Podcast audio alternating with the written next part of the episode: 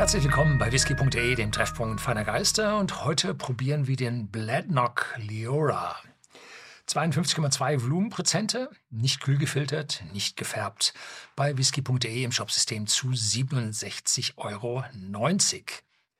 Der Liora ist ein Lowland Single Malt Whisky von der Bladnock Brennerei ganz im Südwesten der, der Lowlands. Und diese Brennerei produziert ja, wie eine Highland-Brennerei, nämlich mit zwei Brennblasen und gibt damit auch einen Highland-Charakter an den Whisky weiter.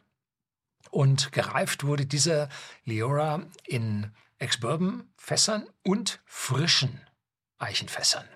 Das heißt, diese Eichenfässer wurden getoastet, um die Zellulosestruktur aufzubrechen in Holzzucker und dann durch eine Erhitzung über 150 Grad über mehrere Minuten diese Holzzucker zu karamellisieren, woraus die dunkle Farbe stammt und dann auszuflemmen und eine Holzkohleschicht auf der Innenseite zu erzeugen, um die scharfen Bestandteile aus dem jungen Whisky herauszuziehen und so mit den Jahren der Reifung der Whisky äh, ja, milder zu machen. Allerdings an dieser Stelle gibt es nun frische Eichfässer, also juvenile, ganz frische Eichenfässer und die geben jetzt etwas mehr Eichencharakter an den Whisky ab, dass wir hier also ein sehr interessantes Spannungsfeld haben.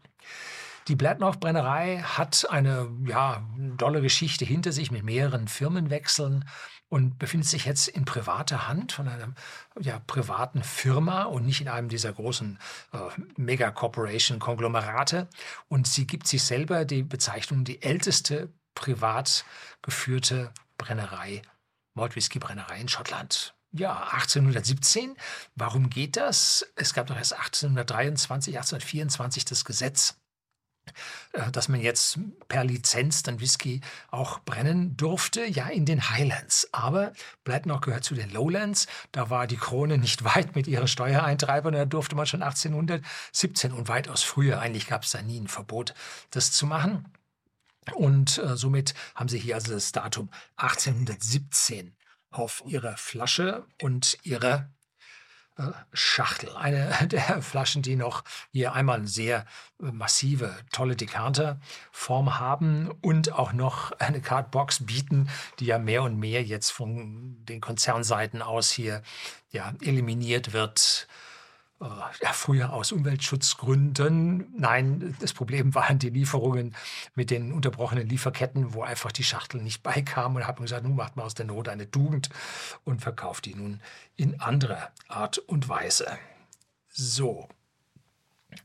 Und hier schreiben sie dann dazu, ja, es ist eine Balance zwischen der Intensität der neuen Eiche und der Süße der Bourbonfässer. Das ist also ein toller Korken, Oh, gleich apfelfrisch mit einem Mordsholzstopper hinten dran, passend zu dieser massiven Flasche. Bloß am Anfang müssen sie ein bisschen mehr ausschütten, beziehungsweise dann hintenrum, weil da läuft es dann nicht übers Etikett.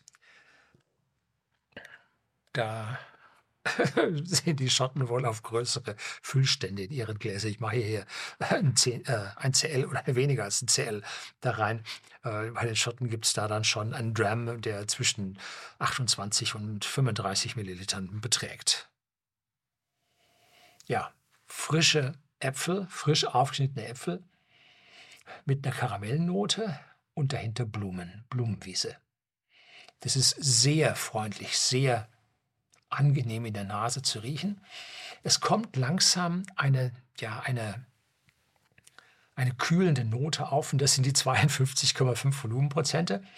Ich habe gerade den englischen Take von diesem Video gemacht und da habe ich etwas runter verdünnt auf 50 und es war sehr, sehr gut. Also deshalb sage ich mir, jetzt können wir die 52,5 mal für Sie probieren. Ich selber habe ein Limit mir gegeben. Das ist so von Jahr zu Jahr ein bisschen gestiegen. 53 Prozent ist jetzt das Maximum, was ich auf meine Zunge lasse. Und mit 52,2 liegen wir doch noch halbwegs darunter. Ja, jetzt schauen wir mal. Cheers.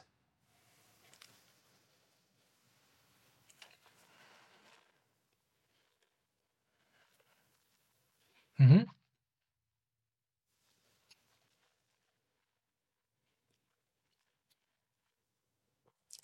Angenehm süß, karamellisierter Apfel, so ein bisschen Karamell, leichte Süße, eigentlich tolle Süße im Mund und jetzt deutlich ja, intensiver auf der Zunge. Ich hatte ihn beim letzten Take so auf vielleicht 48, 49 runter verdünnt. Jetzt deutlich mehr Alkohol auf der Zunge zu spüren. Und die pfeffrigen Gewürze, die ich mit der leichten Verdünnung hatte, fallen hier nicht so stark aus. Da merkt man, wenn man verdünnt, sinkt das Lösungsvermögen dieser Alkohol-Wasser-Lösung, äh, Gemisches und ähm, die Lösungsfähigkeit für Aromenstoffe sinkt und die müssen raus und die kriegt man dann. Ne? Im Abgang ziemlich lang, die Eichennote bleibt auch da und die Süße, die im Geschmack da war, die wandelt sich jetzt ein bisschen in Trockenheit, die sich da im Mund breit macht. Aber ich glaube, mit einer ganz schwachen Verdünnung kommt der Whisky besser. Ja, jetzt gibt es die typischen Kirchenfenster, die Lags an der Glaswand. Frischer, noch frischerer Apfel.